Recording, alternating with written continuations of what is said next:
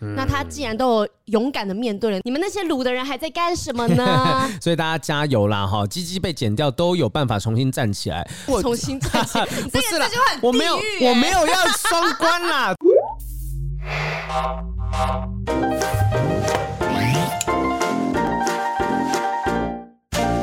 Hello，欢迎收听不正常爱情研究中心，我是黄豪平，我是雨珊。Hello，哎、欸，我们今天要聊什么东西？我们今天要聊情人节啊！都过多久了？这集播出可能已经三四月了，还在聊情人节？哎、欸，不是，因为一年呢有十二个情人节加七夕的话，总共有十三个情人节，所以下个月还是会遇到的。你以为每个月就只有一个吗？就十二月十四号一个吗？我觉得我们先回顾一下，因为我我想想看啊、喔，我在脱单之后，这是我第。二个情人节还是第一个情人节？第一、第二个、第二个情人节了。对对对，哇！哎呦，哎呦，黄豪平不错哦！哎呦，终于哦，终于哦！大家想说你应该就是一年就会分手了吧？结果没有。为什么要唱衰我？为什么要唱衰我？我跟你讲，其实呃，圈内蛮多人到现在还不知道我脱单的，真的有一些人并不知道。为什么都已经这样子放鞭炮、大肆的？我觉得他们可能就是看到新闻标题，以为是那种就是断章取义的新闻标题，就是说，或是以为在开玩笑。对对对对对对，说哈，你真的交女朋友了？什么？就常常会在问说啊，我一生的以以为你是以为你是。gay 什么的？就我觉得其实无妨啦，好，就是前几天那个小明星大跟班要找我去做一个什么谣言澄清大会，对，我猜测他们本来是希望我去澄清我是同志这件事情。哦，就他，我我他们找我的时候，希望可能希望我去聊这件事情，可是我后来觉得好像也没什么好澄清的，就是这个事情你要大不需要吗？需要吧？还是很多人误会啊？啊已经已经交女朋友了，怕什么？如果还没交女朋友，我可能需要把他带上节目就可以澄清了。先不要，先不要，先先先暂时。虽然已经很多人都知道他是谁了，但是我就是想还是不要有一个同台的机会，因为他接下来工作会变得比较多一点点，对对对，所以有可有可能真的会在某些地方呃，大家会知道他是谁，就是公开的状态。准备好了吗，洪浩平？哦，这我我才要问说，真的是你什么时候准备好要结婚这件事情？还没啊？还没吗？真的还没吗？没有，因为我前面就是有一些姐姐们嘛，嗯、而且我才三十一岁，说真的，我可以开始计划，但不一定要。今年或明年就马上结婚，嗯，我们可以慢慢往那个方向进行。哎、欸，真的很多人问我说是不是要结婚了，因为有买房，最近买房的消息又传的满城风雨，大家都在讲啊，黄豪平买房了。哎、欸，你买房就传的满城风雨，但你脱单就没有传的满城风雨，奇怪、欸。所以大家很显然是觉得说我选择性的听，就是呃，我脱单这件事情完全不重要，但觉得哎，黄豪平现在可以买房这件事情把他们吓到了。好，所以今天要来聊的东西跟情人节有关系。我们情人节都在干些什么事情？哎、欸，你第二个情人节，你这这次有没有什么？精心规划一下哦！我们今天，我们这一次那个情人节，我们去逛那个僵尸展。很棒哎！这集播出的时候，应该是那个展已经没有了。但是那个展现在是在哪里啊？台北的哪里？呃，科教馆，在科教馆，呃，士林那边。对，它只展到二月二十八号，所以大家如果现在才听到的话，可能已经来不及了。那它就是一个，其实我真的觉得它做的蛮用心的。哎、欸，可是那个时候我记得在中南部展的时候，大家排队排到爆炸。那在台北有排成这样吗？哦，没有，完全没有排队。而且它其实两个展不太一样。哦、台南那个时候那个展，它是好像是某个西方的。欧美的那种呃展，主办单位来设计的一个展，那台北这个展呢，就真的是从东方的角度去看，所以你会看到、嗯、更恐怖的感觉。对，它一开始进去就是一个鬼屋，所以在那鬼屋里面真的会有僵尸的那个机器。跳出来吓你。那我其实当天也有看到一些情侣，就真的也是也去看那个僵尸展的。我觉得一定有很多男生想着，嘿嘿，我就要把 把他吓到，就冲进我的怀里面，就自己吓漏尿这样子。哎、欸，有的还真他妈可怕，你知道？真的假的？僵尸会从那个窗户这样啪跑跳出来，或者是有一面景，然后那个景里面就是有一个一个荧幕，它像是水景一样，就一张脸，然后突然间浮上来。哎、欸，那除了恐怖之外，它那个展示要传达什么样的文化？就是想让你知道说东方的这个僵尸文化是什么概念。它真的很酷。所以，所以现在，反正现在已经没有这个展期没有，我就没有夜配的嫌疑。是是是，一进去，它就是一个像鬼屋的地方，然后。来到主展区有八种不同僵尸，他就跟你讲说僵尸有分什么飞天僵、不老僵什么鬼的，然后这八种僵尸都有各自的模型。姜茶。对，这各自的模型其实做的很栩栩如生，有几尊我都觉得说哇塞，这是好像真人翻模去弄的感觉。那那你可以很靠近看他皮肤纹理那些，他都做的很细哦，做的很细。当然你可能你知道它一定是塑胶，它不是那种什么就是那种仿真的那个皮肤材质。嗯。但是呃，我跟我女朋友都看得津津有味。然后下一个。津津有味，津津津有味，不是津津有味，我都有洗干净。进到下一个展区，它就有各种不同那种道士的法器呀、啊，嗯、法具桃木剑、金刚杵什么的，然后还有什么元始天尊啊、玉皇大帝那些的那种画画像都在那个地方，很酷。这个展真的很酷。哎、欸，我们小时候有很多这种关于僵尸的电影，但是现在小朋友是不是比较少见到这种题材？他们现在知道看到僵尸的时候要停止呼吸这件事情吗？你真的讲这个就是听起来老了。我们你你你有知道这件事？对，知道。我们小编 Eddie 是知道这个东西的，他知道他知道有这个所谓的就。他也没有年轻到哪里去啊？他现在是十八吗？他的怒吼传进了麦克风。就其实我觉得大家对僵尸的印象来讲，应该都是在那种西方什么《暮光之城》呐。哦，对对对，那个里面哪有僵尸啊？那吸血鬼就是僵尸啊，是像《Walking Dead》那种。呃，丧尸，丧尸比较像吧？对对对，它它里面就是呃这些各种不同的僵尸的分类，所以大家现在可能已经不太记得什么穿清朝官服的僵尸的状态。对对对，要贴一个符在头上。对对对，哎、欸，它有一个地方，它是有一堆黄纸，然后还有那种朱砂那个红笔，然后你可以在上面写符这样子。我就贴了，哎、欸，那个真好拍，你知道吗？王美强，那真的是王美，就是 王王的王亡魂的王，对，很漂亮，一整面墙啊！我就写上写那种什么情人节快乐，直接把它贴上去。然后这很触眉头啊？不会啊，我给你写在金纸上面才，黄纸还好，金纸不行。然后最后面就是有一个区域，它是一个。呃，做的很像那种老宅，那、嗯、你可以穿上僵尸的衣服，我们就穿着僵尸的衣服在那边合照。我有看到，他说你你们两个应该是很难得情侣，是对于这件事那么认真，要办就一起来办，嗯、然后两个人拍照也非常的认真。你有你有看到他的现 现有动态？我有 想说，我室友呢？怎么熟这么熟这件事情？所以其实当天我们看完，因为我们在市里嘛，看完之后我们就还到隔壁儿童乐园。对，我记得之前讲说我们没有机会玩到，因为我们那时候过年的时候有去儿童乐园。是新乐园吗？对对对，儿童新乐园。儿童新乐园，我们去那边看，人超级爆多。那那天就是没有什么玩到，所以你们又再去一次。对，我们逛展逛到四呃五点多，然后新乐园只剩下一个小时左右的营业状况，我们要进去，我们想说，哎、欸，我们要不要冲一下就进去？警卫还说：“哎、欸，剩没多久，你们真的要进去啊？”说没关系，我们至少玩个一项都 OK。然后警卫说：“好好，你进去进去。”反正那进去是 B 又有卡的，还好啦。对，我真的奉劝所有的人哈，真的情侣其实可以去逛儿童新乐园，但不要在假日的时候去，因为我们那天真的都没人哦，很爽哎、欸，完全没有人。我们那你们最后一个小时玩了几项？呃，云霄飞车玩了一个，然后呃，我想还有尖叫声的。传到啊，呃，哎、欸、哎、欸，我突然间想不起来有一个什么，你干嘛？完蛋了，完蛋了，因为他他很想要玩云霄飞车，说我们直冲云霄飞啊，海盗船跟云霄飞车、啊，自由落体呢，有一个小的自由落体，他不敢玩。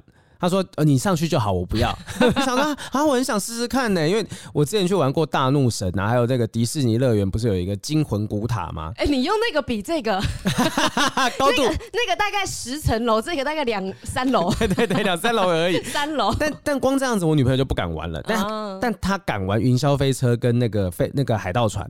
反正我们进去就直冲这两个地方，就把它玩完。哎、欸，我真的觉得，如果是平日的话，花一整天在那边，其实那边不会输给，好吧，输给，但是 不要再安慰自己，他就是输。但是其实他已经有一个，就是呃，在都市当中，你就可以轻易抵达游乐园的状态，可以一秒放松的地方。对啊，我觉得是一个很好的约会的地点呢，因为你云云云霄飞车或者是那个什么游园小火车，它也没有含糊，而且。维护的挺好的，旁边的科教馆我就不敢讲它维护的状况，但是它真的儿童新乐园是有认真在打扫，而且人员都超亲切。你有东西掉了，那个工作人员都会讲说：“哎，请问这边有谁东西掉啦？什么什么？”所以我真的觉得，呃，不能出国的话没关系，你在台湾还是有这些很好玩的景点可以去玩。哎、欸，你刚刚活脱脱像一个大学生，真的吗？在跟我分享你的情人节约会行程。那你呢？你的情人节在干嘛嘛？你情人节？我们这种呢，老夫老妻呢，其实每一天都像情人节。生茶，然后在那边吃红枣。哎、欸，我真的要他们那天在写 rundown 的时候，我就在想，我情人节到底在干嘛？嗯、我想了非常的久，然后我才想，现在时间距离情人节一个礼拜而已，你已经忘记情人节发生？我已经完全忘记了。然后我还去翻我的通告表，我 想说我那天到底是在干嘛啊？啊？你讲通告表，我才想到一件事情。二月十三那天，你有没有去录一个电视节目？有，我有录。你本来的搭档是我。哦哦，是吗？对，你为什么推掉了呢？我情人节为什么不跟我女朋友过，要去跟你过啊？我们两个原本会一起过情人节的，然后你原本不想跟我过？不是，我已经安排好行程。Okay, 我们不要录了，不要录了。我已经安排好行程了。我们一起赚钱不好吗？而且你知道那天搞不好你一起来，我们就可以赢奖金了。不是真的，他那天来问的时候，我就想说，你你要体谅我女朋友的状况。没关系，没关系。那、啊、你们那天有拿钱吗？没有啊。那你随你随便提一个，你随便提一个当天提的问题，你们不会的问题，我试试看我会不会嘛？记不记得？嗯、我不记得。所以你情人节其实有一大部分时间你是没有跟男朋友一起过的。我没有跟他一起过，但是呢，我想到了，就是前一天十三号，其实我们有一起过。哦，对，我们我们，但我们那天的行程真的是非常的日常。我们一起去国父纪念馆站跑步，我们跑了一个多小时。哦，但是因为做这件事情呢，在情人节这天对我们来说很有意义，因为我们一起要说要运动，我们讲两年。哦，我我也是，我跟你讲，我跟我女朋友也讲说我们要学投资，然后已经也是讲了四三三四个月了，都还没有认真在上课。对，所以呢，我们说要运动。我们就是在情人节这天一起去完成，这也算是两个人一起做的一件事情。所以我们就对，我们就一起去跑完步，然后流了满身的汗，很舒服。然后回家洗个澡之后，我们就去华纳威秀看电影哦。然后看了一部他很想看的电影《敲敲门》这样子啊。我好像十三号晚上也有跟跟他去看哪一部电影，但我忘了哪一部。你看，你十三号就已经过了，然后十四号不跟我一起赚钱，你要么十三号就给我工作到晚上十二点。我瞬间语塞，我因为我当时跟我经纪人钱过不去，我当时跟经纪人买房子吗？不是啊，缺钱呢、欸。我我跟我跟我经纪人当时讲说，雨珊应该可以理解我的吧？我不行。好，下次如果他下次二月十四号或是什么节日再来找我，我我就跟你去，好不好？没有下一次了，三月十四。你们那天离奖金多近？很很远。所以，哎，拜托，所以我还被拖累，我到时候觉得，欸、没有啊。如果我拖累你，那没有关系。但如果三个人就一起烂的话，那就是一点机会都没有。啊，OK，反正大家之后就关注一下那一集智多星，然后我我会看那一集，我会看他们出的题目到底是不是我会的题目。没有他，你没有来，他之后就找李维峰来。李维峰也是非常聪明、啊，他也聪明啊，对啊，非常精啊。啊，OK 啦，OK 啦，反正就是我会再关注一下我错过什么。说不定现在，哇靠，那些题目我都会，我可以拿到四十几万的，是不是？你再后悔来不及了。好了。下次请大家体谅一下，我现在是个女朋友的人嘛，对不对？好，好，好，所以今天呢，就是在聊说世界各国的情人节有些什么样的特别事情发生，好像是菲律宾的情人节，我们这边收集到菲律宾的情人节竟然有免费结婚的服务。他说，菲律宾的情人节除了交换礼物，当日呢，政府会赞助情侣们举行结婚典礼，用意呢是要帮助那些没有能力负担婚礼费用的情侣，在婚礼上面呢，而且还会免费提供结婚的蛋糕、花，甚至戒指哦。哎、欸，一条龙的服务，哎，是怎样？政府有在做婚顾公司还是什么？没有，我我看到这个担心的一件一件事情是，如果他连婚礼费用都负担不起的话，那结婚之后会不会有更多的麻烦是无法处理的？还是婚礼费用其实是，你知道以前我看那个六人行啊，Monica 就是她有一本很厚的那个婚礼计划给 Chandler 看。然后 Chandler，对，他就傻眼，就吓到。后来 Monica 好像是觉得说，他想把这笔就是呃这个大批的钱省下来，为他们未来的新家做准备。对，我有点忘记后续的那个情节发展是怎么样。可是如果筹办婚礼是一笔大钱的话，那确实我会觉得，那不如把这个钱省下来啊，有一个简单的免费的方式把钱省下来，后续的生活过更爽，应该是一个一个选择。我觉得他们应该也是这样想，可能觉得我的钱已经不够用了，嗯，那我为什么不放在我未来的生活？所以呢，我不想要结婚。那政府想说，那你既然是因为结婚要花钱，不是不想结婚，那我帮你花这个钱。嗯哼，那你要把钱用在未来，那也 OK。可是前面我帮助你，嗯，对，因为这样挺好的啊。那因为可能我在想说，会不会是因为结婚也会有什么税收上或经济上面的效益，所以政府才会这样子这么的 boost 这件事情？你还有印象？现在台北市有做什么？集体公证结婚这件事吗？哇，没有看到，到人吗？现在结婚的比率这么低，是不是？哎、欸，但是听说什么高雄还是哪里，他们的公证的地方，就是他们的户政事务所，每一个区域都弄得非常的漂亮，是个完美打卡墙。哦，对，就是，所以我那天啊，我我就讲分享一件事情是，你公证了是吗？不是，不是，不要这么快，而且这会被断章取义，小编就把它剪成 reels 拍在 IG 上。反正那个时候过年期间，我讲比较严肃一点，是我女朋友跟我一起去帮她爸爸办死亡证明。嗯，然后旁边就是你知道吗？你这资讯会不会突然给的太多了？呃，还好啦，还好，就是因为大家之前就知道说他家里的状况，嗯、然后呃那天我们到现场才发现说，哎、欸，好多人在过年期间来办离婚。为什么少包一点红包吗？不知道，就是不知道是不是过年期间哈，你会被迫要去跟对方的家人相处，还是怎么样？我们在猜测啦。哦、那可能这个相处过程发现不适合。过年期间还是过年前期？期间，期间，期间，因为我们是大概初四、初五的时候在，在呃，应该好像初五的时候去开工的时候，对，去去办理这些东西。那呃，当时他姐姐去早上帮他们抽号码牌，然后我们下午过来，他就说：“哎哎哎，我跟你讲，妹啊，那个一堆人来办离婚，好几对，我刚刚已经办听到好几对在办离婚的了。”哎，但是如果是初五的话，会不会是过年期间密集相处，啊、然后呢、啊啊、大爆炸？就发现说：“哎，不行，真的没有办法跟这家人相处。”对，这个年过不下去了。所以大家可以去观察一下，就是我我不知道是不是只有那个区域的户政事务所是这个状况哈。好，那现在日本的话呢，日本是还是送巧克力？哎，大家你知道日本送人情义理巧克力这件事吗？是义什么？义理巧克力，就是这边写人情巧克力，但他们的日文是义理巧克力。义是正义的义，理是礼礼貌的礼，不是不是礼是那个什么道理的理。哦，毅力呀。对，然后他就是讲说，如果我今天对这个男生是没有感觉的，我其实可以广发，就我可能发二三十份安慰奖的感觉，对，都是毅力巧克力，可以让那些没有巧克力收到的男生会有心里面有点啊，就啊，终于我也有收到一点东西的那个 feel。但是现在是不是现在连日本人都觉得这个？义理巧克力，我们不要再送了哦。所以他们有一个调查公司，之前做了一份职场文化调查哈。这个公司叫做什么 InTouch 之类的哈。他讲说，八成的职场女性是不愿意赠送这个人情巧克力，而六成的男性觉得收到意义也不大。那随着说现在因为疫情的冲击，大家也不太会面对面看遇到彼此，所以后来就慢慢再也没有再送这个人情巧克力。那当时他们分析是说呢，可能因为啊沟通已经不太需要说面对面这件事，而且大。这也不用真的在办公室上班，你也不会遇到彼此，那不用也不用装这个呃面子，把它拱起来说啊，我收到很多巧克力，不用，你就在家里就好。没有，而且你说那个就是义理巧克力，大家也知道，你身旁人也知道，那个也是某一个人给你的。那这个安慰奖其实大家都知道，那就不用再安慰了，因为其实放着看的也是可怜。所以这个文化慢慢不见了，但我我觉得在学校里面可能还有啦，就是因为其实大部分我看到义理巧克力这部分都是出现在那种学校学生之间互送。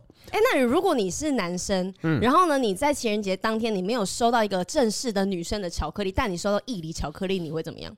你会什么样的感觉？吃掉啊，要不然玩成怎样？没有，那你得到那个东西，你真的会觉得比较安慰吗？还是其实连收到那个人都觉得？我如果如果是我的话，我觉得女生可能会借由这个方式，像把你知道所谓的鸡蛋要呃树要藏在林中嘛，哈，就是我要我要我对一个男生有好感，但是我不想要只送他这样太显眼，我就一次送二三十个人，那也许。单独那个人他收到的，他有有加一点点特别的东西，不是头发跟指甲吗？不是，我我讲的只是只是下咒，你他妈只是诅咒。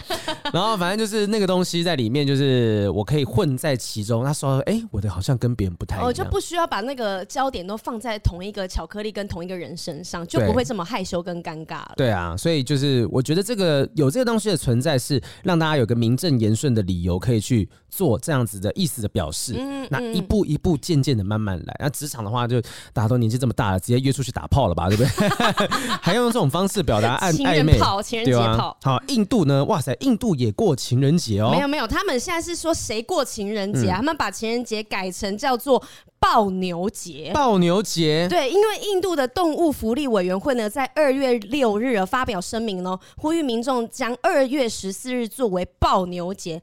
Cow Hug Day，真的爆牛啊？对，用拥抱呢，被印度教视为是有圣兽的牛来进行庆祝。嗯、那他们表示出呢，印度传统文化在西方影响下逐渐的视为，因此呢，希望借由爆牛节来增加个人和集体的幸福感。嗯、意思就是说，这文化已经渐渐的不见了，所以把二月十四号大家很重视的这一天呢，改成我们去把重点放在我们的文化上面，要把它传承下去。反正就是这个节日，呃，放着也是放着，不如就做来拿来做一个。民俗文化的传承，对对对。好，那其实呃，印度网友跟媒体对于这个抱牛节的改变，好像其实是不以为然的哈。他们觉得说，这个因为其实牛啊是一个很温驯的动物，那很多人这样过去抱啊，这个抱它就会吓到牛，牛会攻击人。对，所以他们认为说，当局要民众去做抱牛这个行动，其实是有点危险的。对，所以呢，这个抱牛节呢，他们从二月六号公布嘛，嗯，其实呢，只出来不到一周。印度的动物福利委员会又发布声明，表示说，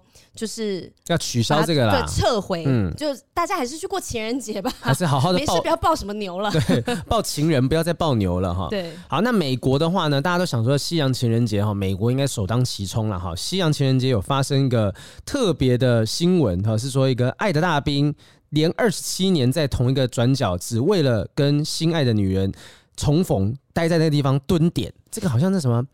你会不会突然的出现？他就是忠犬小八吧，最后变成一尊石像，就那个旺夫癌。对，旺夫癌。然后这个大兵呢，他好像当年就是跟人家约会两个月就分手了，后来就一直在同一个转角，想要期待跟他再次重逢。但站了二十七年之后呢，他终于在今年宣布说，今年是我最后一次站在这个地方。他这样子十几年呐、啊？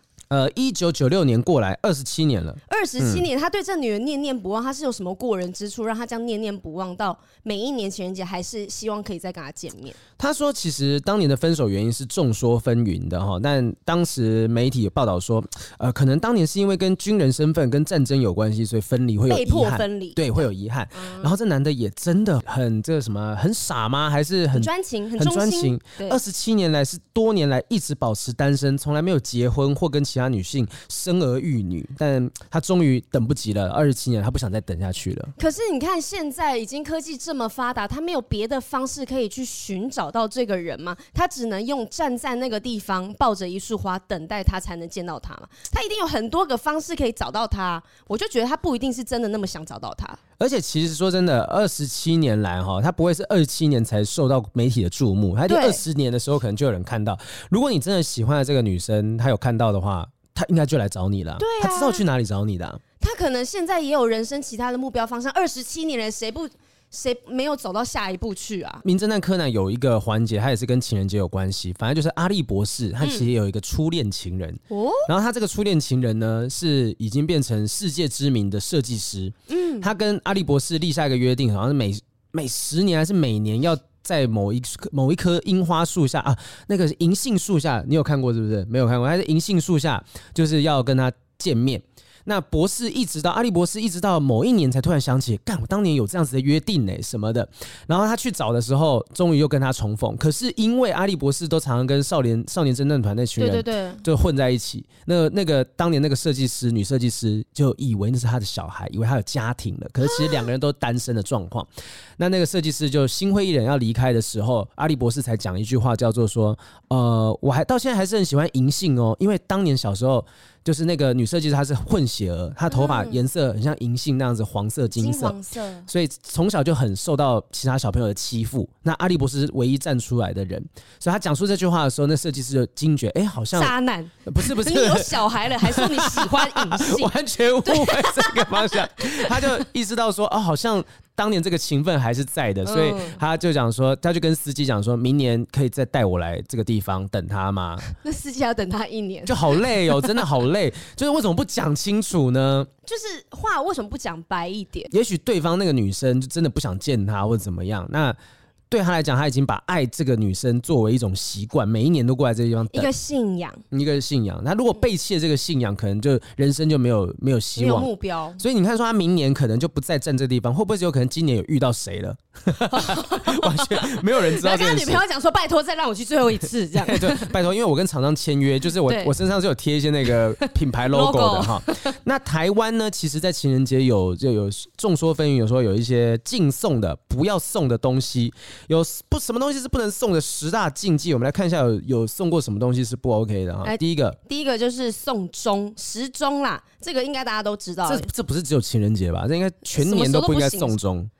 那不能送手表吗？我我有听过人家送手表的，可是好像其实西洋欧美送手表还 OK，但呃华人地区好像真的比较不会有人送手表。真的哦？那我送你一只沛纳海，我送你一只劳力士，你收不收嘛？啊？给 啊，来啊，来啊，来，我们都录下来了。你说，你用那个啊，自由行拿到奖金去买，就没有奖金哦。哦，所以送钟这件事情就是有点不吉利。好，那这基本款的，那送伞也不行，就是像散散开了那个同音啊，感情交往散掉了。嗯哼，他说寄送伞不是指下雨天你不能送一把伞去解救对方哦，而是说不可以在情人节这一天把伞当成礼物赠送对方。欸等一下，我想想看，我好像有买伞送给我女朋友过，但不对。那个逻辑不对。好，我们来看看，从现在开始计时多久开始？因为那时候我们去呃，那个叫什么松烟吗？松烟当时有一个展，然后那个展是类似那种市集之类的，哈，他就有卖那个今年灯会的伞。我送过两把伞给他，你看我，我们来看看 多积极的想要分手。真的，你要不要现在连表啊什么那些一起送一送？哦，我知道，就是送的时候你不能够真的送给他，就是你要要拿回来一些什么一块钱、十块钱之类的，就像送鞋啊，买就不是等于送对对。所以送扇子也是一样道理。第三个就是说不不能送扇子哈，送扇跟送伞。现在有什么机会送扇子呢？电风扇也算吗？啊，那种随身的电风扇对啊，对啊，我送你小电风扇，这也是扇吗？还是我送你那种羽毛扇？到底为什么会送另一半送羽毛扇呢？对啊，什么什么样的方，什么样的场合？哦，送剪刀也是不行，谁他妈会送剪刀啊？哎、欸，我们最近不是在我们的社团里面有看到一个那个鸡鸡被剪掉的？Oh my god，好可怕！那个是 D 卡上面有在分享说，呃，之后我们可能找时间跟大家聊一下。我看到那篇其实有点痛痛，其实可以现在先聊一下下。我看的时候觉得好痛哦。很痛啊，因为我们真的没有，从来没有人现身说法过，说如果你的鸡鸡被剪掉之后，嗯、你后面的生活你该怎么样去复原，或是心理状态怎么调试，他就现身说法。大家可以去 D 卡上面，就是呃看一下那篇文章，或是搜寻什么鸡鸡被剪掉，然后你就会看到曾经当年多年前在半夜。被另一半因为偷吃、因为外遇被剪掉鸡鸡，然后真的就接不回来的那个男生的心路历程。当时媒体也讲的沸沸扬扬的，讲的就是他是渣男，活该啊，被剪了什么。但其实他自己也有他的立场在。我我觉得其实就是你讲说啊，当年他是渣男什么什么什么的，他那篇文章里面也有说，其实女生也没有好到哪里去。对啊，而且因为我们那边下面有人留言就说啊，不就是他很渣，然后活该被剪这样子。但我觉得没有任何事情是活该的，是因为他没有现身说法之前，大家会觉得认为。那样事情就是这样了，可是其实他也被 PUA 很久，他也被言语暴力、被肢体暴力很长一段时间，而且他们两个是已经达成了共识，说好，那我们现在冷静一段时间。然后呢，像有点像是离婚的感觉，所以可以双方去发展自己的恋爱。对啊，啊，他是好像是已经准备要互相要分开，就是准备要搬家了。前一个礼拜啊，鸡鸡在又被剪掉。对，然后女生也因为重伤害被关了起来。我真的是觉得哈，大家常常都讲说，干你偷吃的话，我要把你鸡鸡剪掉。这种东西讲归讲，你真的做事呃吃不完兜着走的行为。那个画面，我现在真的想到就很可怕，因为他在文章里面有写到说，我们大家都只以为只是鸡鸡被剪掉嘛，但是因为那时候那个剪刀划到他蛋蛋，Oh my，所以他是鸡鸡蛋蛋是整个下体全毁的状态，那就是宫刑啊，就古代那种变成太监的状态。对，但是呢，那个文章的后面我很替他开心，因为他说他有了新生活，他有他结婚了，也有新的对象，嗯嗯嗯，然后所以我就觉得，那其他人在撸什么？就是一个可能已经没有办法遇到所谓的我们以前正常在期待的这样的伴侣的状况，就是没办法遇到一个。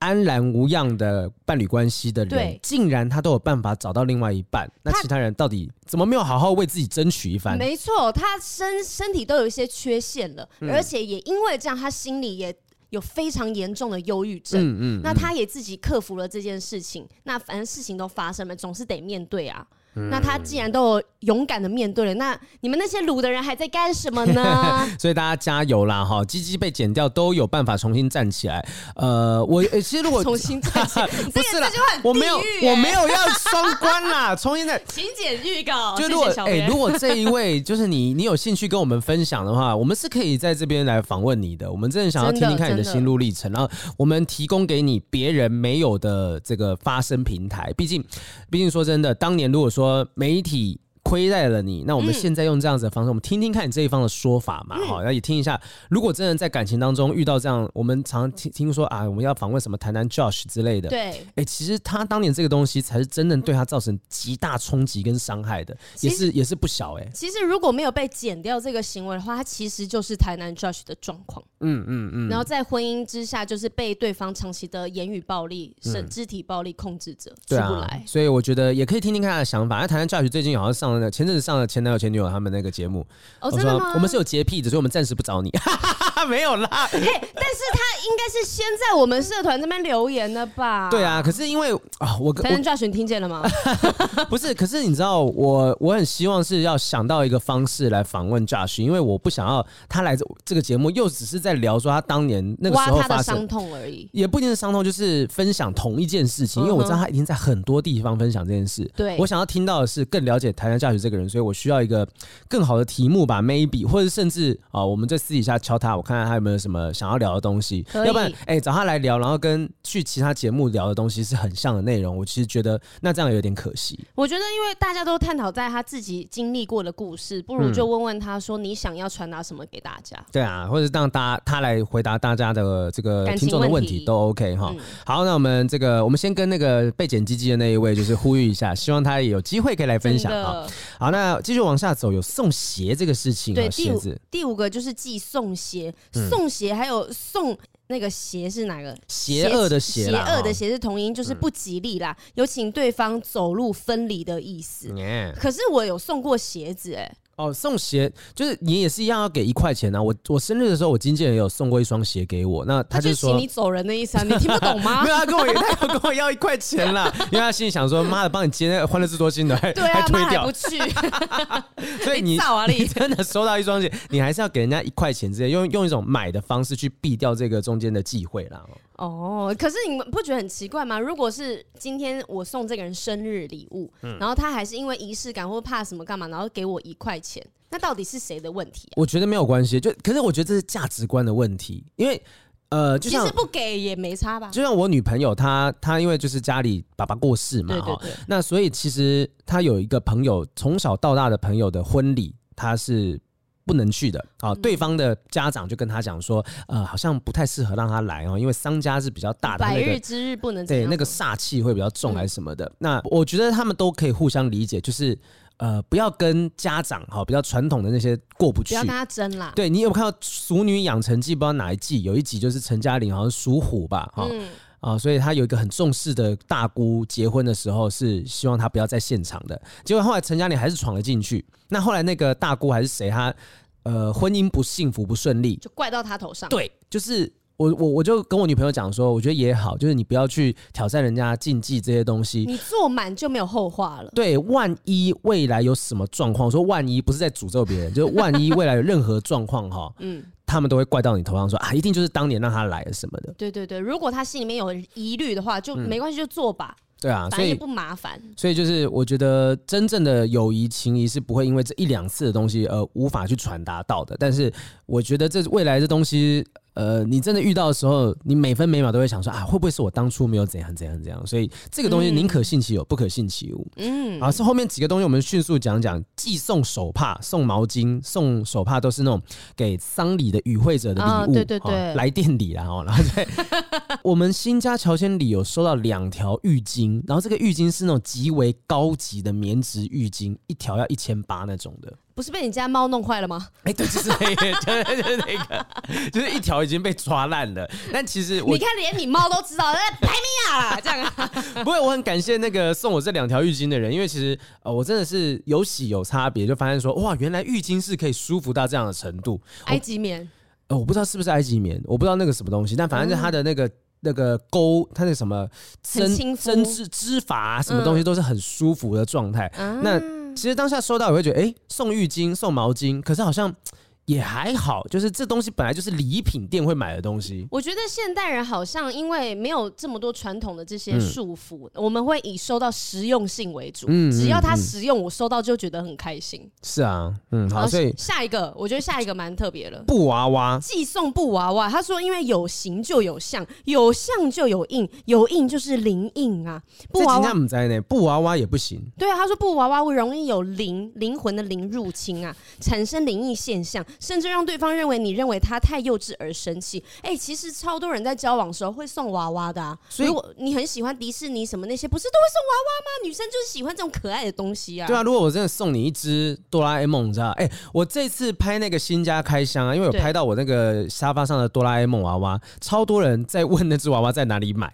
哦，然后你卖他们啊，你开个超高价，然后上面可以签黄豪平，因为上面有我的口水流下来，可能还不是只有口水，原味。就是你知道那只娃娃，就是后来我在虾皮上面就贴给他们链接，我有个朋友就敲我说他要送给他女朋友。哦，哎，拜托，如果是哆啦 A 梦里面有跑进里面一只活生生的哆啦 A 梦，多好，超可爱，或是那个熊妈吉一样这样子，对对对。所以我觉得不能送布娃娃，好像有一点点矫枉过正了。呃，我之前呢有送过我哥哥。七龙珠的公仔，就是孙悟空很帅的那种公仔。嗯、然后呢，他之后就放在他儿子儿子的房间。嗯、结果他他们也有一天，他的大姑姑来，然后看到他房间有放那个孙悟空的那些公仔，他就说把它丢掉。为什么？他说最近小朋友吼睡觉睡不好，做噩梦，一定就是那个啊，里面，然后我看就是有不好的东西啊，啊然后就把我的公仔然后拿去丢掉，哎，那一个好几千块耶，丢掉啊，那至少卖掉吧？怎么可以用？他没有经过我同意，他就把它丢了。你就是那个哥吉拉小姐，你知道吗？你就站出来，孙悟空小姐。好，所以布娃娃我觉得矫枉过正，而且其实现在很多人都会送娃娃给另一半啊。对，而且很多人的兴趣是收集公仔。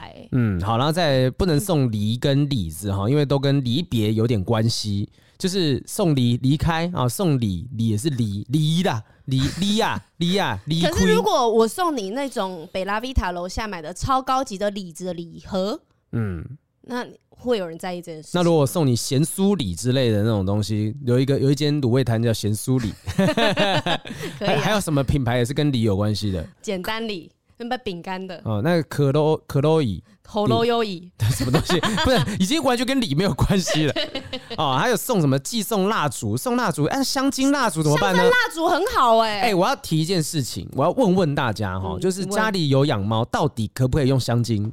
没有，我觉得你要看那个香氛蜡烛里面有没有对猫咪有不好的成分。我也查过啦，那有吗？就是我现在，我现在只能接受三种香精，就是香氛蜡烛之类的，在我家就是玫瑰、天竺葵跟真实薰衣草，只有这三种，或者是猫草。如果是木质系那种快木类型，好像都不行，都不行。对，那我我查了很多资料，当时我还跟我女朋友稍微有因为这件事情争执起来，就是对，就是我们不太确定到底哪一个东西是，就是哪个报道是可以真的被相信到的，因为其实我女朋友。很喜欢，以前很喜欢用那种香氛蜡烛之类的。对。可是我就很保护我们家两只猫，所以我就说你只能用这三种。我查到就是这三种是安全的。那他就生气了。没有他，他就是觉得说真的是这样子吗？可是为什么我们朋友之间很多人就是其实家里有养猫，还是照样用香薰？那你用你家的猫帮做帮大家做实验，然后做实验就给普罗大众一个解答。我就看有一天心情很差来录音说，呃，不好意思，真的不能用香薰，这样怎么行啊？头揪。对啊，所以我我觉得其实是应该说，因为像他以前在养他自己的猫的时候，他也会用香氛蜡烛或香精。他猫还好了吗？他猫是都 OK，那就好了嘛。可是我就觉得说，是不是个案可以用在通案？所以我希望大家可以给我一点点建议。你问那个 AI GPT，然后就 Chat GPT 这样子吗？对，Chat GPT。我现在就问他，什什么样的香氛？养猫可以用香氛蜡烛吗？嗯，好，送出，等他回应。好，我们给他一点时间，我们等待回应，好不好？好，所以你看，送蜡烛不是你送白色蜡烛，可是现在很多那种香精蜡烛也都是都是白色的啊。对，而且哎。欸梗如不是他也是弄一个柜位，也是在送，也是做那种香氛。对啊，而且通通常都是在过年过节会推出什么优惠价格，然后你又跟大家讲说二月十四号不可以买蜡烛，然后那些蜡烛厂商要他们怎样去吃土，是不是？我我真的觉得，就是那是以前哈，大家蜡烛这东西的唯一使用用途就是拜拜使用嘛哈，但现在蜡烛已经有很多新的用途用法了，那你当然与时俱进，有些东西是应该要好好的来这个重新翻新一下想法。的哈，而且你现在蜡烛又不一定是用点的，可以用龙烛灯啊。对对对，龙烛灯哈，不用有火也 OK 哈。他怎么说？他回应说，养猫家庭应避免使用香氛蜡烛，因为香气可能对猫咪的健康产生负面影响。嗯哼，猫咪的嗅觉非常灵敏，香气过浓的蜡烛会刺激猫咪的呼吸道，导致咳嗽、恶心、呕吐，甚至呼吸困难等问题。他会有这样子的状况，声音突然间变得很怪。那你要不要再继续延伸问他？问说什么什么？你是说，请告诉我，呃，比如说五种猫咪不能闻到的精油香味。五种猫咪不能闻到的精油香味。对，好，OK，好，他就给你比较目标性的。好，等等他，等他，好，来，好，我们现在准备要来回答听众朋友们的问题。好，哎，上一次很有趣，哎，怎么了？我们才刚回完一个听众问题，然后他就直接到我们的社团回复我们了。哦。哦，你是说我们上次啊啊，就是被我们骂说乐色会唱歌那一个？对对对对对，好，就是其实谢谢大家听完之后马上给我们回应哈。那个我觉得这个很及时，而且最近社团有很多长篇的文章。对。但我发现各位有那种一稿多投的状况哦，就是哎，我们这边是有洁癖的，我跟你说，在这边投的话，如果我们在别的地方有发现的话，我们就剪掉，剪掉鸡鸡吗？没有啦，还是希望大家可以投稿，但是我们想办法从不同的角度呃去做回应，没有，我觉得那一些人应该是想要在我们这边听到不一样的声音。毕竟我们这边回答又不是像其他地方一样的回答，就每每一个人不同，又一定会有不同的观点嘛。哈，所以我们今天呢，来进入到今天的正题，就是我们看一下网友的烦恼。对于说情人节这件事，情人节都过了，我还在暧昧，到底什么时候可以交往？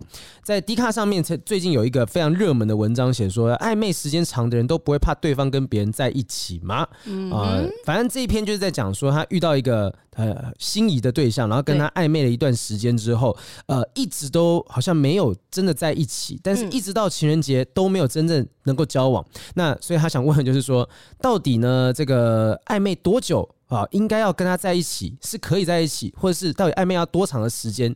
建议到底应该怎么做到？暧昧到底要多长的时间？不能问我啊，我他妈都两年。对啊，他他就是一个暧昧太久。哎、欸，那你可以回答他这个啊？暧昧时间长的人都不怕对方跟别人在一起吗？我问你啊，你这么喜欢跟别人搞暧昧，搞这么长的时间，哎、欸，你讲话讲你讲话，请那个小心一点。什么叫这么喜欢跟别人搞暧昧，搞这么长的时间？之前之前稳交之前嘛，容易跟一个喜欢的对象蹉跎比较多的时间。我只能说，就是对我来讲，应该就是我需要确认。到底能不能跟对方在一起？就是我们后续会不会？就像我说，我担心过很多事嘛，关于关关于养猫这件事情，对对对，或者是呃居住的距离这件事情，都会是我担心的点。所以，那你有害怕这一点吗？你不会怕对方跟别人在一起吗？我说我啊，我好像曾经有有一次，就是去看他表演的时候，然后他在台上跟另外一个男生有一个吻戏，嗯，我就瞬间那个时候心里面有点痛一下下，就觉得哎、欸，好像有点酸酸的，就是哎、欸，他会不会真的会跟别人在一起？我觉得那也许是一个驱动的动力，会让我觉得说，哎，我是不是应该要采取一点点行动？我是不是要跟他告白？对对对对，我觉得这东西都是连连贯的，一点点一点点累积起来。我会怕，会羞愧，这样这样的。幸好要赶快告白了 哈。但是真的会，真的是属于你的，那就是属于你的。因为如果说暧昧这么久，他愿意待在你身边，会跟你这样子有一个暧昧的一个交往交流的话。那也许对方也还在观察，就是你去找。如果说真的今天你暧昧暧昧，他就走了，那也许你们两个都不够喜欢对方。嗯嗯，我觉得这个是不够确定吧。如果你们一直在暧昧期，但是又没有好像真的要在一起的那种感觉，然后那或许会不会是一种错觉呢？有可能，你以为你喜欢他，或者是他以为他喜欢你。嗯，但是其实两个人只是在一个。你们享你们享受的是暧昧这件事情，而不是享受你们真的要交往跟彼此的这个交往关系。对对对对，所以我们这边有帮大家整理一下哈，六种暧昧期的错觉。到明年情人节之前，如果你发现好像跟对方走不下去的话，可以尽快的快刀斩乱麻哈。第一个就是为了谈恋爱而谈恋爱，为了交而交，这个交是交朋友，不是为了性交而交 啊。他说恋爱其实没有我们想的那么简单呐，就是信任、陪伴、财务、生活、未来，有非常非常多的层面。都是你们要考虑的，所以呢，爱情不是儿戏啊，不是你想谈就谈，想分开就分开的了。对啊，所以不要觉得寂寞啊，为了寂寞，然后就去找一个人，两个人在一起。呃，有时候这个东西就是会让你做出一些无可挽回的决定。对，如果你现在只是觉得跟这个人暧昧中，但是感觉又没又没有那么对，然后你只是为了想要脱离单身而跟他稳交的话，太惨了啦！真的不要这样。没有这样子也不会稳交，你们可能三个月之后就看清对方了。而且干嘛浪费这三个月时间？对啊，而且你只是为了。不想寂寞的话，那你今天跟这个人在一起的过程当中，你可能在某些片段你也会感受到寂寞。那也许你又会再往别的地方发展。就是你，我觉得真的在一段关系里面，你不能够怕寂寞。你只要怕寂寞的话，你这段关系就是不会长久。因为你就算是两个人在一起，都有可能会有让你觉得寂寞的瞬间。哎，我觉得很这个这题你讲太难了，不可以怕寂寞，但是。谁生在这世界上没有感感受过寂寞跟孤独啊？哦，所以如果是我的话，我认为怎么样不怕寂寞，就是要理解到所有人都会寂寞。你不要因为觉得自己哎，好像我现在有点寂寞，天哪，我好 loser，我要找个人陪我。因为大家都是寂寞的，所以不要因为这个点而去滥交一个对象。对啊，你要知道自己跟别人没有什么不一样哈。然后第二个暧昧的错觉就是选择性的忽略对方的缺点。就是因为为了暧昧啊，然后在暧昧期间，他说啊，他这样应该 OK 啦，小事情啦，也没什么关系，反正他有很好很好的优点呐、啊。对，一直在帮他找借口跟理由啦，然后故意的去忽视他明明就有的缺点。嗯，所以我我有认识的人是一直都在跟同一种男生交往的女生。她一直一直受到伤害，一直受到伤害，但是通常交往期间都觉得，我觉得他对我很好，虽然他怎样怎样这样，可他对我很好。好多虽然哦，对对对。但是我以前也会是属于这种人啊。当你很喜欢一个人的时候，你会把他的优点放的非常的大，嗯嗯，然后你就看不到他的缺点。因为他的优点就是非常的大，那好像不错。所以要小心这种错觉，可能会让你在暧昧期结束之后受到一些不应该有的伤害。然后再来就是相信他在社交软体上面所营造的美好形象哦，这个蛮特别的。他说，脸书、Instagram 等社交媒体都加剧了不同自我评价的人在心理健康的差距。高自尊的人呢，社群网站可以膨胀其自我优越；低自尊的人会感到更自卑与比较的比较强比较感的强烈。嗯，其实就是说，其实社群媒体是可以被营造出来的。我可以想办法去营造说啊，我常常晒一堆一整叠钞票的，就说哇，你看赚大钱，只要相信 相信哥跟着哥走哈，梦想我有这样子的东西。那透过这种方式去营造那种有钱啊或幸福的错觉，你就会甚至会觉得，哎，我好像比对方差一点点，我要怎么样才把它赶上对方？所以这个就有点像是我们。艺人的生活啊，嗯嗯，那你可能喜欢的是他荧光幕前的那个形象，嗯，但真正的那个人你知道吗？你真的喜欢他真正这个人吗？对，但暧昧期间你可能暧昧，所以你不会去介入到对方真实的生活，对，啊，你就会被这些社群媒体给欺骗，说啊，以为他真的这么好，或以为他怎么样，嗯、好多、欸、有一些朋友，我有一个朋友好像认识交往之后才发现对方是有一点点家暴倾向的。这要怎么知道啊？这真的不知道啊！交往前没有办法判断出来、啊。对啊，然后你看那个，我看 Netflix 上面最近刚看完那个《食人魔达摩》，嗯，然后就觉得说，你看有些人在交往之前也都是看起来都正常正常，对啊，文质彬彬，都跟一般人没有什么两样。对，结果真的在一起之后，哇，对方是杀人魔，你怎么知道这件事情？而且我身旁真的有一些不是圈内人哦，是一般的男生朋友，嗯、他们真的会因为要去交往对象，所以刻意的去。营造他们的 IG，嗯，他们平常明明就是跑趴的人，很爱去电音啊、夜店啊、干嘛的。他的原本的平台上面全部都是跑趴的那个照片，嗯，但是当他有想要跟一个人交往之后，他就怕那个人觉得他是这样的人不好，所以开始隐藏。山、嗯嗯嗯，所以呢，人家就觉得哦，他应该是个乖乖的人吧，但其实没有，根本不是。他营造出来的形象。嗯、所以大家要小心了，暧昧期间你可能会呃落入了这个陷阱，不一定是对方故意要骗你上当，有可能是对。方为了不想要让你离开他，所以他把一些东西隐藏起来，他自己刻意营造的形象。嗯嗯嗯，所以这个还是暧昧期间要想办法突破的错觉，以防万一真的跟他交往之后发现，哎呦哇塞，我无法接受。如果我女对啊，我如果我女朋友为了要跟我在一起，隐藏自己有吸烟这件事情，假设。哈，假设隐藏，真的交往之后，他能够忍多久？除非他完全戒掉啊，到时候发现哇塞，他真的是大烟枪什么的，那那就后悔莫及。哎、欸，我的朋友真的超过分了，他就是在跟一个对象交往的时候，因为他有养非常多的猫，但他那个对象呢，因为想要跟他在一起，就跟他说我很喜欢猫，然后社群平台上面一天到晚 po 猫咪，结果真的在一起之后呢，因为要一起照顾那个女生养的猫嘛、嗯，过敏而死。没有，那个男生就说。其实我不喜欢猫，早完来不及了，完，来不及了。他们都已经该做的都都做了，然后也都交往了，嗯，然后才发现他前面都是骗子啊。那后来后来怎么样？他是分手吗？还是？就是，但是也不是因为这一个点分手，哦，就是之后发现他就是跟他原本认识的人完全不一样，就是还是有一些骗他的地方。对对对。好，OK，那还有像是第四点是说，用朋友或者是影剧内的伴侣作为标准，就是 A 片看太多的意思。对 A 片或者是那种浪漫爱情片哈，就觉得说，对，觉得说我的感情、我的关系一定要跟剧中一样幸福美好，但是事实上就是梦想很丰满，现实很骨感，就是这样讲法。对对对。就说其实现实你。你看，我跟你讲，那些浪漫的爱情电影啊，没拍到的东西，那都是不好看的，所以没有拍出来。但事实上有很多现实层面要考量的东西，他没有办法完全照电视或电影当中去进行这种相处模式。哎、欸，可是如果像我不是那么常看爱情片的人，嗯嗯嗯，但是如果我的另外一半在生活当中，嗯，呃，可能做了一个可能像电视里面的这个动作跟行为，嗯、我那个幸福感会飙升到非常的顶点呢、欸。嗯，就是会觉得哇，我好像好像宋慧乔，好像对，我很像剧里面的女主角。嗯，然后呢，但是我平常也没有期望这件事情。嗯，可是如果它发生了，我会觉得超级幸福。因为我很少看浪漫爱情片，我实在是学不了。你女朋友都不幸福，对不对？没有，我们很喜欢看杀人的那个，就是 那你有吃那么大吗？我说让你感觉到窒息式的性爱。好，然后呃，下一个点就是说，约会时期呢，暧昧期间可能在约会的时候就很少讨论深入的话题，你就不了解这个人在想什么。哦，我就想说多深入的话题，没有像是政治啊、社会的立场等等，哦，就是聊一些三观。对对对对对，世界观价值观。对，嗯，好了，最后一个就是为了不想失去他，合理化他的糟糕行为。前面讲的是放大优点，现在是合理化糟糕行为。啊，就是你会直接的为他的各种行为找借口，说啊，他会打人，很棒啊，他体体格这样很好啊。会有人这样子吗？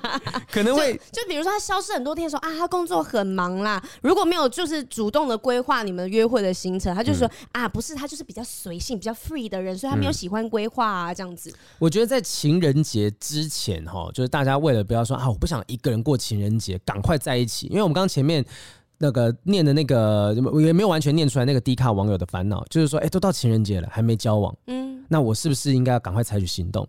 可是为什么情人节一定要是一个那叫什么的，就是分水岭？一定要两个人过情人节，我不能就过了嘛？我不能跟自己当情人嘛？然后为了不行啊，对吧？为了就是我不行，不能只用左手右手吗？对，为了不要让人家觉得我在情人节当天是孤单的，所以我为了要能够在情人节前面脱单，我就呃合理化现在这个暧昧对象的各种糟糕行为，放大他的优点啊，只为了跟他在一起啊。但是我会觉得你刚刚讲这些，嗯，虽然我们都知道情人节。没有一定要两个人，嗯，可是呢，在情人节前夕，你只要是单身，你心里面就会有一个怨气，那个很怄的一个感觉。为什么我是一个人？然后那些走在路上成双成对的，你们妈的可以去死！为什么都要走在路上呢？你们可以回家吗？回家开房间呐？一定要在路上亲吗？但是我就觉得大家一定都知道，嗯，可是那个心里面的恨就是挥之不去，总是会觉得希望说啊，情人节。哎，是不是可以跟别人一起过啊？圣诞节什么的，跨年这些东西，要找到可以一起过的对象。对，嗯、而且你曾经有在圣诞节跟情人节有过美好的回忆，嗯，嗯，那你就很想在那天也是。那你以前有多幸福，你在这一天就会多恨，就会多渴望啦，多渴望能够得到一样的东西。好，所以以上六个错觉是我们希望大家不要在呃，就算不是情人节，就平常的时候，不要为了脱单而去深陷这些错觉当中，你没有注意到，然后就选择了一个没有那么喜欢，或者他没有对。那么喜欢你的对象，虽然虽然是情人节是一个分水岭啊，你可以在情情人节前夕用这六点去审视一下自己的暧昧的关系。好，但但在这一年当中，还是可以用这六点。对，就是你还有一年时间去准备。对啊，我们听众来信真的有一封，就是很妙的是在二零二二情人节被告白的一个男生哦，一年前被告白。那因为文章很长，我今天有一个特别的想要尝试的东西。就是我想要用 Chat GPT 去帮我做总，你有多懒？没有没有，我我先试试看。我跟你讲，我们一边一边回答。以后我们的问答呢，我们都是 请我们的小编，小编 Chat C 边 C 边对 C 边。没有，我最近刚好因为就是接触到这东西，我觉得很酷啦哈，所以我想要试试看。第一个第一个听听看，就是 AI 有没有办法像人一样回答爱情问题？因为它是感性的问题，可以用这种机器来回答感性的问题。对。呃，请帮我摘要这篇文章的重点，然后我现在输入进去。你写，你要写给他五个重点，你要条列式，不然他重点可能会很多。对，对我先，我先把它啊五个重点是不是？对对对，列出的五个重点啊，然后我现在这样输入进去。呃，但是我们等一下还是会念出来。我只是想实验看看，实验看看。不知道现在大家有没有人知道这个最近超流行的 Chat GPT？一个 AI 啦，对，AI 人，它是人工智慧，它除了是搜集网络上面的大资讯之外，它还有学习智学习的能力。对啊，我就很很担心说我们这些这种回答爱情有一天就被取代了。对啊，万一他回答太好怎么办？没关系，我们试试看哈。好，这位听众呢来信，他说：“雨山和平，你们好，我是在日本的听众，孔内吉哇，可以叫我杰。”啊，看了爱我的还是我爱的那一集，想分享一下我跟前女友爱与被爱立场转换的故事。我和前女友是远距离，我在东京，她在台南，我们在 IG 上认识聊起来。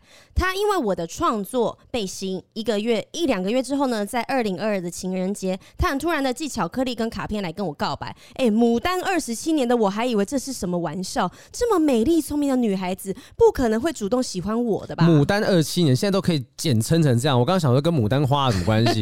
母胎单身二十七年哈，对对对。啊，开心之余呢，我也考虑到双方好像还不够熟悉，智的哦。对，所以呢，决定要在提议说啊，在更多聊天认识之后，见到面的时候，由我来向他告白，才确定情侣关系。就这样，我们开始了以交往为前提，长达九个月的远距离暧昧。以交往为前提的，暧昧，那这就不是暧昧，你的目标很明确，你知道吗？对。然后呃，我们每天最少会通一个小时的电话，偶尔也会视讯。他毫不在意展现居家最真实的一面。聊着聊着，也知道他忧郁症的病史，哦、所以导致了工作持续不久的问题等等。一直到同年的十一月，防疫政策放宽，终于呢回台与他见面了。第一次见面呢是在台南，他本人比我想象的还要再漂亮大方许多，哦、带着我跑遍台南的各大景点，吃遍当地的人才知道的美食，也给了我许多难忘的初次体验。而初次体验哦，有之后他也上来台北找我玩，换我带他到处跑。哎，以后有这样的叙述，麻烦请顺便列出台南哪些美食是当地人才知道的，让我们两个就可以认识一下。拜托，请告诉我好不好？像我前两天我才去台南嘛，那怎样？你扑了空吗？没有没有吃到什么？不是，从头到尾呢，因为我们也不知道有什么其他好吃，然后其他你上个礼拜周末也非常多人，然后我们从头到尾三天我就吃了。牛肉汤，牛肉汤加牛肉汤，只有牛肉汤。哎、欸，台南真的是到处都是宝啦，不要这么觉得只挖牛肉汤。所以我，我哎，对你好像发了一篇文章，说什么你一天三天喝三碗牛肉汤。对，我跟你讲，我有一个晚上喝五碗牛肉汤的经验。为什么？就是我就想要去去台南，就尝试牛肉汤。你好极端，你看这样分不出来哪一碗比较好喝吧？没有没有，我还是分得出来。哪一家？你讲。我喜欢那个那个有那个在什么？哎，有一间市场，文武昌市场吗？还是什么的？哎、欸，有某个某个某个市场里面的一间牛肉汤是我印象最深刻的。好，离题离题离题离题，踹了 GPT 就不会这样的离题。然后他讲说呢，呃，结束了短暂的回乡假期，回到了日本工作之后，他也按照计划久违的来日本玩哦，换他来当这个地陪，一起跟我挤在小小的单人房短暂同居。然而问题也许就是从这里开始的。虽然认识快一年，但我们实际见面的天数呢，只有短短的十天，因此我特别珍惜见面的日子，表现爱意。听他说过。经历前两段感情之后呢，对于热恋的表现会感到疲惫，比较希望是家人的相处方式。而他原生的家庭相处模式就是各过各的生活，跟父母作息完全分开的那一种。哎呦，因此在进在家里面呢，进入耍废模式之后呢，他就是常常面无表情，对话呢总是爱理不理的状态，甚至感觉我们以前远距离聊一小时的对话量，都比现在同居一天还要多。哎，糟糕，这跟我家的状况有一点点像，就是。就是我家里啦，就是我们我如果难得回家，有时候我爸、我妈、我，我们会三个人坐在客厅，各自用各自的手机，然后都不讲话吗？不聊天，就是陪着彼此，但是不会特别聊天这样子。就是我们就我觉得这个模式有可能是因为我们家真的是那种不太会把心意感情说出来的那种类型。你们家有女生吧？不是有姐姐吗？对啊，姐姐跟父母的相处模式也是这样。我姐嫁人了，好早就嫁人了。对，但是也是有这样相处模式嘛，就是她跟父母也是不会想呃分享。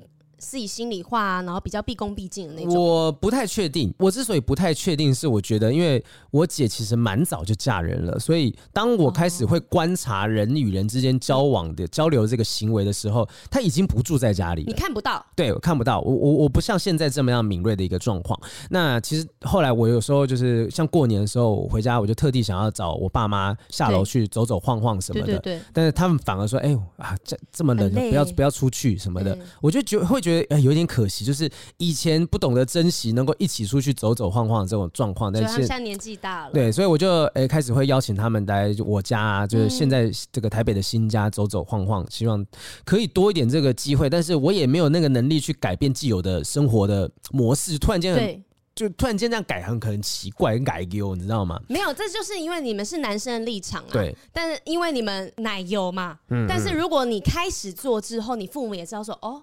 嗯，原来可以这样改变，哦、原来可以这样子。对我心里面，哎、嗯，好像有不一样的感觉。你父母也会渐渐的开始，嗯，做起来。对，好，所以呢，这个就是个人家庭的状况。他说，再加上来日本之后呢，他三不五时就会去找朋友玩。以前旅行认识或者是同从台湾来玩的都是同性朋友，那回家就是 turn off 的模式。嗯、所以在这段期间同居时间怎么培养感情，完全做不到。嗯，向来有话直说的女友呢，我也一改以往生闷气的坏习惯，马上就说出来与他沟通。然而得到回应却是他说：“我从以前就是这个样子，比起另一半本来就比较重视朋友，因此呢，就算交了男朋友也不会因此改变自己的这样强硬的答案。虽然考虑到他的情况，或许优先自己的感受才不会感到压力，因为他有忧郁症嘛。但没有一段关系不需要互相退让磨合就能一百趴的适合，而我现在在他身上感受不到。”他对我的在乎。过几天我们还是依然去迪士尼帮他庆生过圣诞节，但就在跨年的前一天呢，他突然就说啊，突然在逛街吃晚餐的时候哭出来了啊。他虽然也吓到，我虽然也吓到，但是马上就说啊，那我们别逛了，我们回家休息。他也点了点头。但回到家之后，女友完全崩溃，收行李，哭着说想要一个人待着，要马上回台湾。嗯、距离回台还有两周的时间，但他似乎管不了这么多，执意就是要回去。你知道机票临时买有多贵吗？这是我自己家的。啊、我试着安抚挽回，也提出要不要先让他去住饭店等等，但都被拒绝，所以只能目送他搭上夜晚的计程车，头也不回的奔向机场。一路上，女友还是有最低限度的报平平安。我也说，在你整理好思绪之前不会打扰。几天之后，他说很后悔自己冲动的决定，看着充满我们回忆的物品，很想念我。只是当下也知道自己再待下去，情绪会一发不可收拾，只能赶快回到舒适的地方，并且下次呃提到说下次最快大概三四月的时候可以再来找我，让我稍微的松了一口气。但好景不长，过了一两周，久违的通了电话，他却一改之前的想法，认为我们俩。前方没有路，除了经济层面之外呢，他也回应不了我的期待，又不想我委屈自己迁就他，因此希望我们退回朋友的关系。就这样，我们九个月的远距离，正式在一起不到两个月的恋情，就这样暂时结束了。哇，九个月远距，然后在一起不到两个月，这就是所谓距离产生美感。对，然后太近之后才发现，哎，其实这不是我想要的。嗯，他说从一开始他先主动喜欢表白，呃，我抱着不排斥就试试看的心态，过程中也好好的扮演了男友的角色，尽量尊重他，不勉强他。最后分手的时候，我问他。对我的爱还有几成？他回答三成，我回答还有六七成。哇，是不是越晚陷入的人就注定得自己走完剩下的路呢？哇，这句听得很很心酸呢、欸。对啊，就是好像越投入的人反而是伤得越深的那一方。对，说难过其实也没有到会掉泪的程度。只是对我来说，一切似乎像是一阵风，他很快的喜欢上我，又很快的决定离去，没有什么痕迹，只留下错愕的我。当初交往前，他也时不时打预防针，讲自己忧郁症的情况。我有心理准备，也愿意努力跟调试自己跟面对，但最后却也是他不愿意给我任何的机会。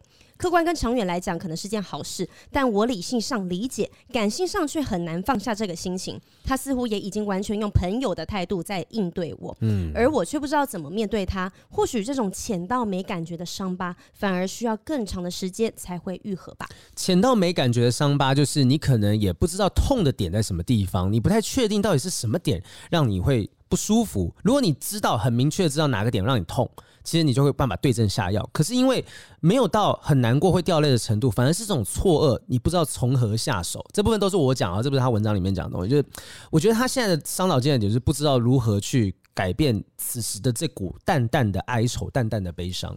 我觉得这两个人都在为了想要把这一个叫做爱情的东西，我想要跟正常人一样，我想把它经营好。嗯嗯，所以两个人都在。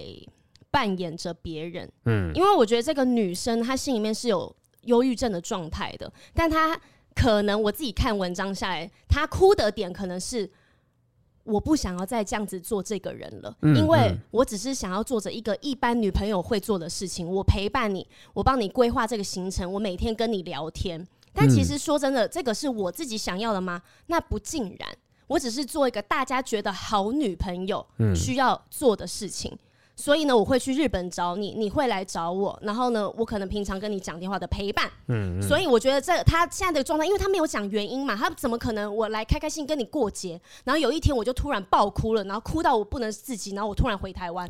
唉，我觉得这是没有错的，就是他可能有自己对这感情有一个自己的想象。对，只有一个想法，但发现哎，到这个地方来，我好像跟你，就是我只不过是想要自己过自己的生活，但你却有有提出一个压力说，说啊，是不是可以多一点交流什么的？对，然后男生呢，也因为知道他的状况，所以他也一方面的在委屈自己的状态跟自己的想法。其实这是他心里面想要的爱情的模样吗？嗯嗯，应该不是。如果是的话，他心里面不，心里面心里面不会有这么多不舒服的感觉。嗯，所以我觉得两个人都在勉强自己，其实真的没有所谓的对跟错。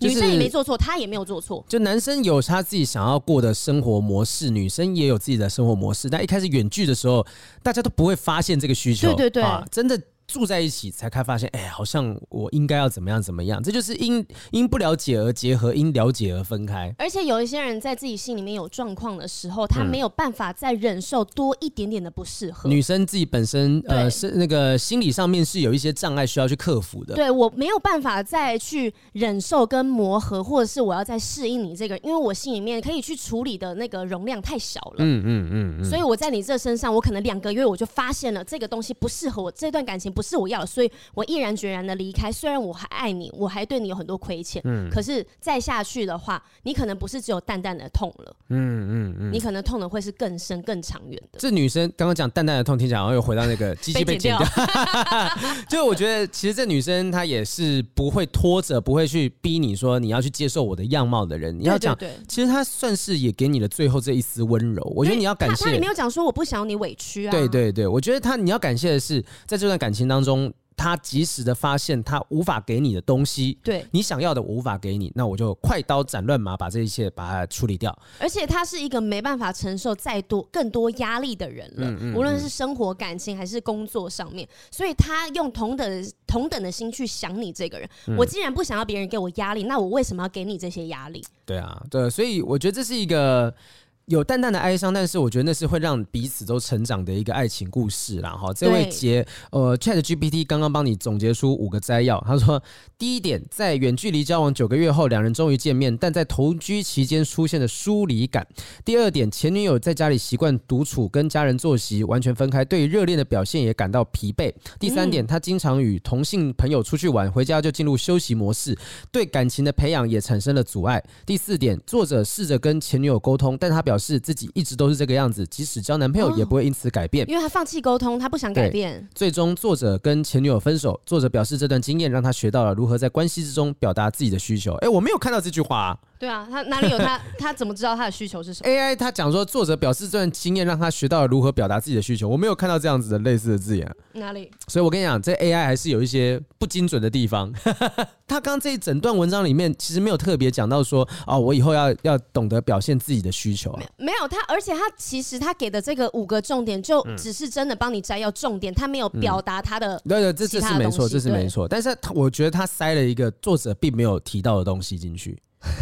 所以，所以这 AI 只能作为参考。我只是刚好做个实验看看啊，因为这个故事其实，呃，杰也没有要我们帮他解决什么问题，是他只是告诉我们他现在从被爱。嗯，然后转换到他爱的这个过程，被主动追求的人，结果没想到最后被伤的最深，深啊，因为他是情感都放下去了。所以希望呢，这个结可以慢慢的走出来，然后也不要急，也不要赶哈。你说这是浅到没感觉的伤疤，需要更久的愈合时间，我觉得确实也有道理。但是也许这个浅到没感觉的伤疤，有一天你意识到的时候，就说哎，原来他已经愈合了，他不知不觉当中愈合，而你能学到的东西，也许在这段过程当中，在下一段感情可以帮助你，帮助的更多，而且这样前前后后加起来也不到一年的时间，嗯，嗯，嗯，就当做是一个。旅程上面遇到一个很特别的人吧，嗯嗯，OK 的啦哈，加油啦，祝福你杰哈。然后这个我们刚，我觉得这个 ChatGPT 它做出来要做的是大概有百分之八十的精准程度。哎、欸，以后做报告可以请他帮我摘要重点。现在已经有了这种社团，就教你怎么样去使用这些指令，帮助你达到你的需求方向。我们之后就想办法用它来试试看回答听众的问题。我说是回答，直接看能不能产出一个正常健康的回答。想要偷懒？没有要偷懒，就早点说。没有要偷懒。我想回答，我可以回。反正也你也不能叫这个 AI 去陪你参加欢乐智多星嘛。又三真句。好，谢谢大家今天的收听。希望这个到明年的情人节之前，哈，大家可以呃找到你自己舒适的感情生活的模样，不要为了自己硬是去塞进某种生活的框架当中。是的。好，谢谢大家收听今天的不正常爱情研究中心。我是黄浩平，我是雨珊。我们下一次情人节再见啊！没有太久吗？下礼拜不更新了。好，谢谢大家，我们下次再见，拜拜，拜拜。